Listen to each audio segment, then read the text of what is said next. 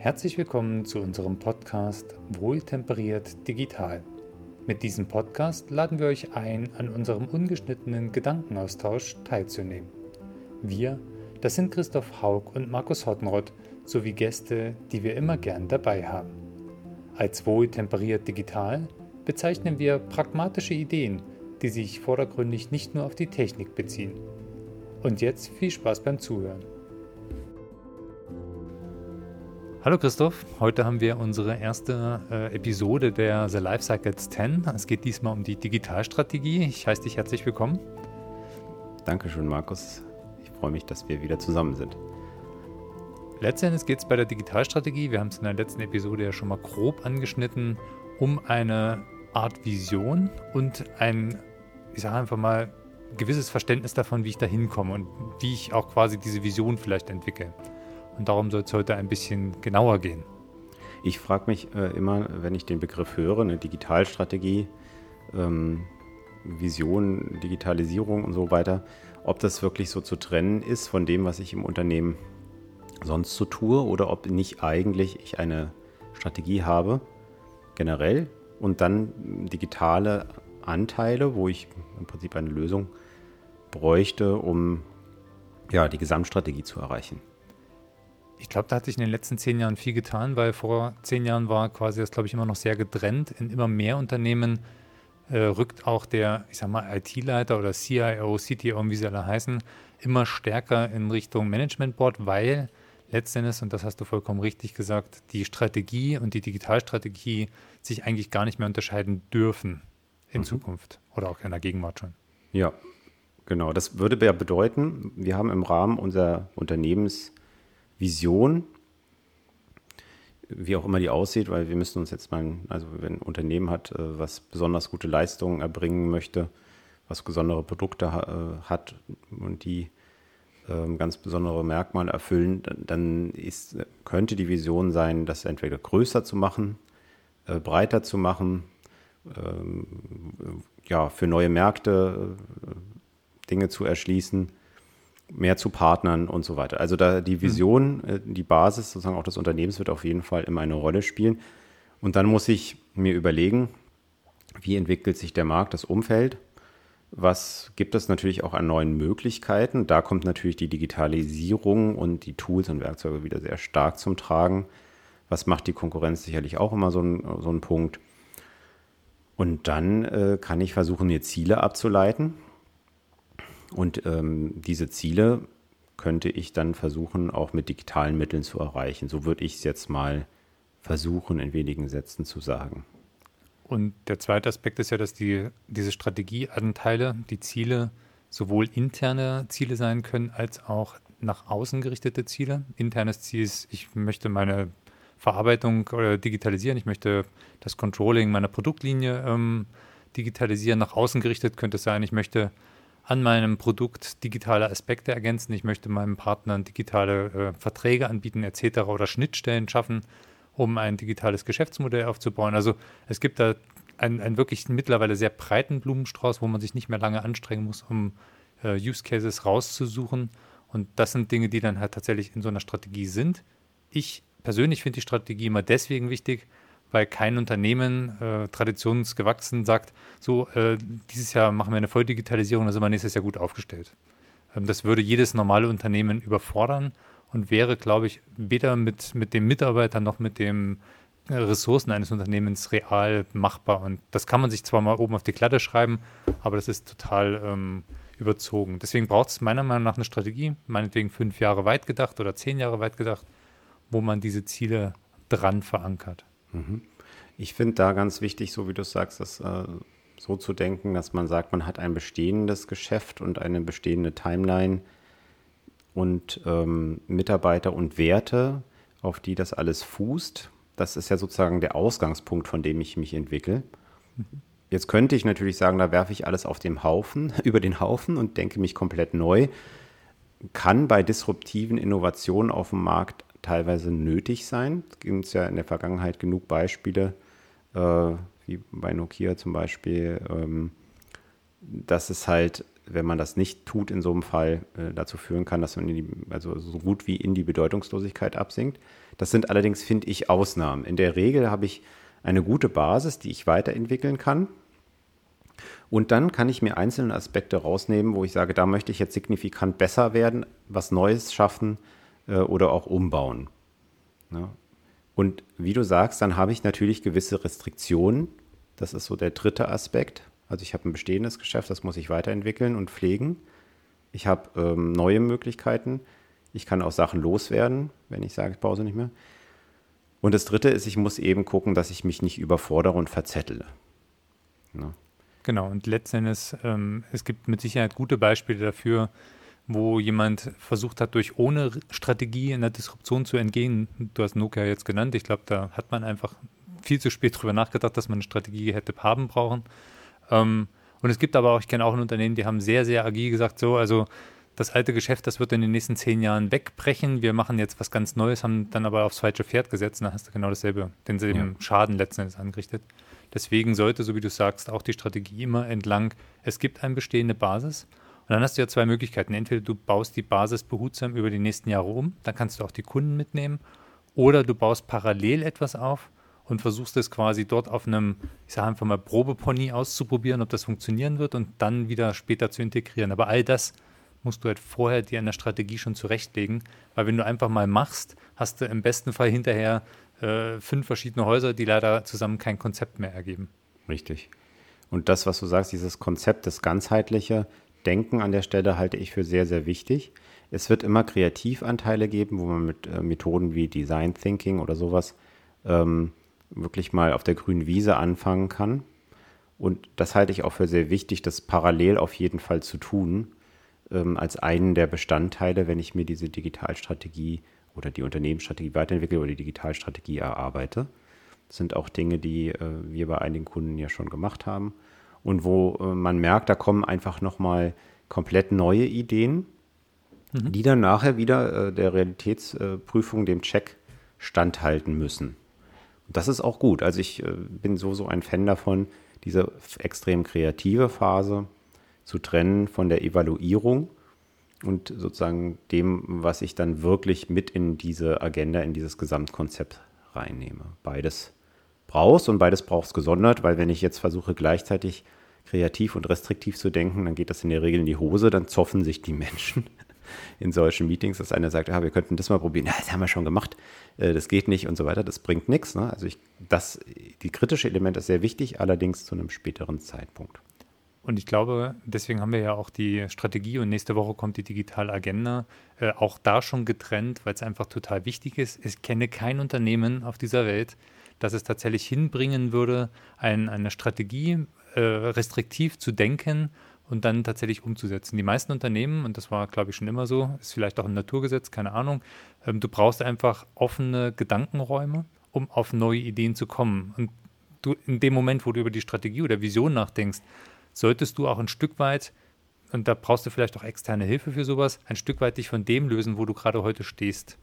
Ähm, weil das allein schon, das, wenn du zu, weiß nicht, du bist 30 Jahre lang und produzierst 30 Jahre lang Kühlschränke, da weißt du eigentlich ganz genau, wie das Ding funktioniert dann führt es bei dir intern schon mit so vielen Vorannahmen dazu, dass du eigentlich gar nicht so richtig frei nach vorne denken kannst. Ähm, der Punkt der Vision ist aber, dass du quasi einen Punkt in der Zukunft definierst, wo du hin möchtest und dann in dem nächsten Schritt, nächste Woche in der digitalen Agenda, überlegst, mit welchen großen Schritten du da hinkommst. Das heißt, du brauchst diesen freien Raum. Vielleicht auch einfach mal, ähm, ich mache das ganz gerne, nimmst ein paar junge Bengels äh, oder Mädels ähm, und lässt die einfach mal definieren, wo sie gerade denken, wo es hingehen könnte. Das ist vielleicht nicht das, wo du hindenken würdest, aber in dem Moment, wo du diesen Raum aufmachst, kriegst du neue Erkenntnisse und denkst, okay, wenn das die nächste Generation ist und die erwarten von, wenn ich jetzt beim Kühlschrank bleibe, vom Kühlschrank dies und das, dann kann das für mich sagen, okay, ist vielleicht ein bisschen komisch, aber wir kriegen daraus ein Visionsziel hin. Das finde ich immer super wichtig, diese offenen Räume. Ja. Für mich ist äh, eine Digitalstrategie oder überhaupt eine Strategie zu überlegen mit das Schönste am Unternehmertum, weil du darfst kreativ sein, du darfst in neuen Möglichkeiten denken. Du darfst auch Spaß dabei haben, bitteschön. Ja, und ähm, du, du, nimmst dir was vor, du gibst eine Vision für, für dich selber, die dir Antrieb gibt, die dir ähm, äh, hilft, auch gezielt, wenn du da Ziele von ableitest, und das äh, kann ich nur sehr stark empfehlen, die auch messbar sind, also smart, wie man so schön sagt, mhm. äh, spezifisch messbar, äh, realistisch. Ähm, Achievable gibt es noch äh, erreichbar und auch, äh, sagen wir mal, testbar. Also ich weiß nachher verifizierbar, ich weiß, dass ich es auch erreicht mhm. habe. Ne? Das ist wichtig, wenn ich das mache, dann habe ich persönlich Antrieb und ich kann es eben auch allen, die mit mir arbeiten im Unternehmen, meinen Kollegen, Kollegen, den Mitarbeitern, den Partnern, äh, den Zulieferern und vielleicht auch den Kunden äh, zeigen und dann kann man gemeinsam auf sowas zulaufen. Es gibt also, wir haben das Thema Motivation nochmal extra fürs Projekt. Äh, das gibt jetzt hier High-Level-Antrieb. Und wenn ich das geschickt mache und gut mache und die Leute mit involviere und auch gerade die Kolleginnen und Kollegen, Mitarbeiter alle mit reinnehme, ähm, vielleicht die Kunden äh, teilweise mit reinnehmen und so weiter, dann kann ich da einiges erreichen. Ist für mich wirklich so das Highlight äh, und ich kann manchmal nicht nachvollziehen, warum das, warum Leute sagen, da habe ich jetzt keine Zeit für, ich muss mich ums Operative kümmern. Ne? Ähm, das Operative ergibt sich ja und auch, dass ich den im Operativen Spaß habe und zielgerichtet arbeite, ergibt sich ja nur, wenn ich eine Strategie habe. Ne? Für mich und für alle anderen ich weiß nicht, wie es bei dir geht in der Erfahrung der Projekte. Ich erlebe es tatsächlich häufig, dass sich die Menschen mit der Strategie äh, auch sehr schwer tun. Dieses losgelöste Denken von etwas, was rein hypothetisch erst in fünf äh, oder zehn Jahren ähm, äh, realistisch wird.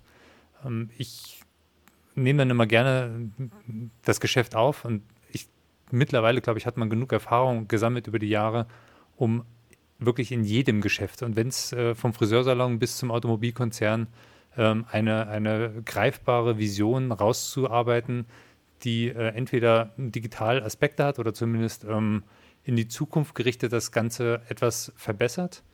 Und da tun sich viele, was heißt viele, also wirklich sehr, sehr viele, tun sich sehr schwer, sich zu lösen von dem, so arbeite ich heute und äh, frei darauf einzulassen, das ist das, wo ich vielleicht morgen hin möchte.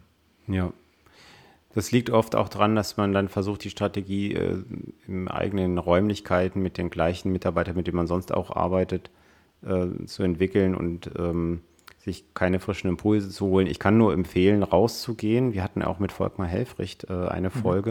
Der hat sich ja auf diese Themen spezialisiert. Den könnte man zum Beispiel auch mal fragen. Wenn es um Design Thinking Workshops gibt, könnte man auch mal mit uns reden. Ähm, dass man sich erstmal jemanden holt, der methodisch äh, erfrischend dran geht oder einem das auch durchmoderiert, sodass man sich, äh, dass man nicht noch äh, sozusagen okkupiert ist, zu sagen, okay, wie mache ich denn das jetzt? Mache ich äh, mhm.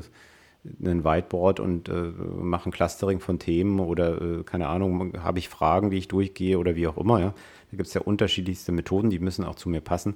Dafür gibt es sehr gute Trainer, dafür gibt es sehr gute Moderatoren, Strategieberater, die an der Stelle wirklich einen riesen Mehrwert entfalten. Also gerade um aus dem eigenen auszubrechen und dann vielleicht eben auch zu sagen, wie du sagst, ich hole mir mal äh, Jungs und Mädels dazu, die in eine ganz andere Richtung denken, weil sie vielleicht auch eine ganz andere Generation sind.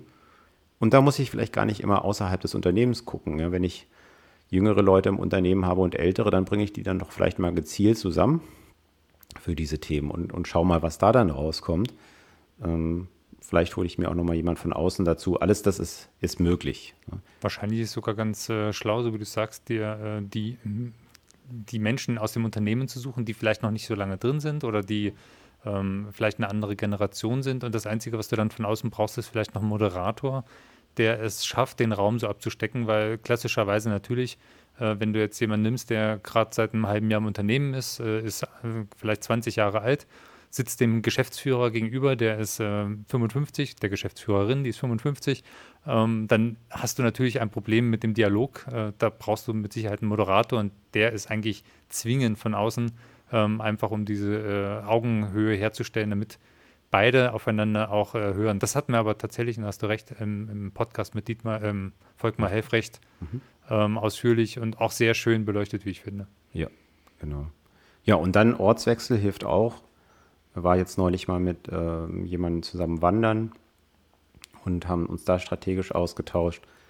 Und dann kam es irgendwann natürlich, weil wir hatten uns zwar vorgenommen, darüber zu reden, aber allein durch dieses äh, Wir sind mal raus, Äh, und dann irgendwann äh, ging es halt los, dass man mal über das eine oder andere Thema angeschnitten hat und dann äh, so. Und dann ist man eben out of, auf, aus dem Kontext raus. Man ist nicht, man ist nicht gezwungen zu reden, sondern es kommt irgendwie freiwillig. Man lässt die Gedanken einfach mal raus und, und beleuchtet die ein bisschen und so weiter. Und das ist also auch sehr nützlich, andere Räume, ähm, andere Örtlichkeiten etc. mal zu wählen und, äh, und dort die Gedanken schweifen zu lassen. Genau. Und dann bringst du es aufs Papier hoffentlich. genau. äh, als Konzept, äh, weil das ist auch so ein Phänomen, finde ich, in so Dinge, in so, in so Workshops wird es ja unheimlich viel an Ideen aufgeworfen. Und diese Kondensierung auf das Wesentliche und auf die und die Einigung, was mache ich jetzt, das ist ein ganz wesentlicher Bestandteil. Und das muss äh, schriftlich fixiert werden. Nur dann können wir damit weiterarbeiten. Äh, und das ist ja das Hauptziel. Also ich mache eine Strategie, um mit dieser Strategie zu arbeiten, mit den Zielen, die ich abgeleitet zu arbeiten und nicht um äh, mal einen Strategieworkshop gemacht haben, zu sagen, wir, wir, wir gehen immer mal wieder in die Strategiediskussion. Ja, das bringt nichts. Ne? Also das ist der Teil, der, der viel Spaß macht, der Teil der, des Aufschreibens, des Konkretisierens, des Scharfmachens von smarten Zielen, der ist anstrengender. Ja? Mhm. Weil man muss jetzt da ganz genau denken. ähm, und dann unerlässlich. Und vielleicht noch so ein letzter Tipp von meiner Seite, mh, hm, aufs Wesentliche konzentrieren. Ne? Weil man hat äh, ganz viele Ideen, kann man vielleicht auch dafür sorgen, die in so eine Art Backlog zu packen und zu sagen, naja, gucke ich mir später nochmal an. Erfahrungsgemäß brauche ich die Dinger dann trotzdem nicht mehr. Aber kann man ja machen, dann hat man nicht das Gefühl, man schmeißt viel weg. Und dann zu sagen, was sind denn die zehn wichtigsten Ziele? Und viel mehr äh, macht vielleicht auch gar keinen Sinn. Ja. Also das sind tatsächlich die letzten zwei wichtigen Tipps, die du ja schon gegeben hast. Damit können wir auch die Episode für heute dann schließen. Ähm, sind letztendlich äh, vielleicht auch von einem Moderator begleitet. Freiraum beim Denken, aber nicht mit dem Anspruch hinterher jedes der Ziele, die man in diesem Freiraum mal dahergequatscht hat, auch tatsächlich dann zu verfolgen, sondern, und das ist, glaube ich, der schwierige Teil bei der Strategie am Ende, das einmal runterkondensieren. Du hast jetzt gesagt, auf die zehn wichtigsten äh, Ziele, ich persönlich gehe mal von dreien aus, ähm, dass man einfach da wieder runterkommt und die dann aber genau beschreibt und dann auch kommuniziert. Super, vielen Dank, Markus. Natürlich gibt es zu so Themen immer noch wesentlich mehr zu sagen, aber wir haben uns ja vorgenommen, nicht viel mehr als 15 Minuten zu machen. Und äh, ich glaube, die wesentlichen Punkte äh, konnten wir heute nennen. Genau, ansonsten sind wir gespannt auf eure Kommentare und vielleicht gibt es dann nach den Lifecycles 10 äh, nochmal Episoden, wo wir auf die einzelnen Aspekte, die dann in den Kommentaren gefragt wurden, eingehen. In der nächsten Episode geht es um die digitale Agenda, wo wir die Strategie dann in große Schritte wieder runterbrechen. Dankeschön. Ciao. Vielen Dank, dass Sie uns zugehört haben. Alle Informationen zur Episode finden Sie in den Show Notes. Wir freuen uns, wenn Sie einen Kommentar oder Like da lassen, um uns zu unterstützen. Gern können Sie diesen Podcast auch abonnieren. Bei Fragen zum Inhalt oder wenn Sie selbst mit dabei sein möchten, dann melden Sie sich einfach bei uns. Bis zum nächsten Mal, Christoph und Markus.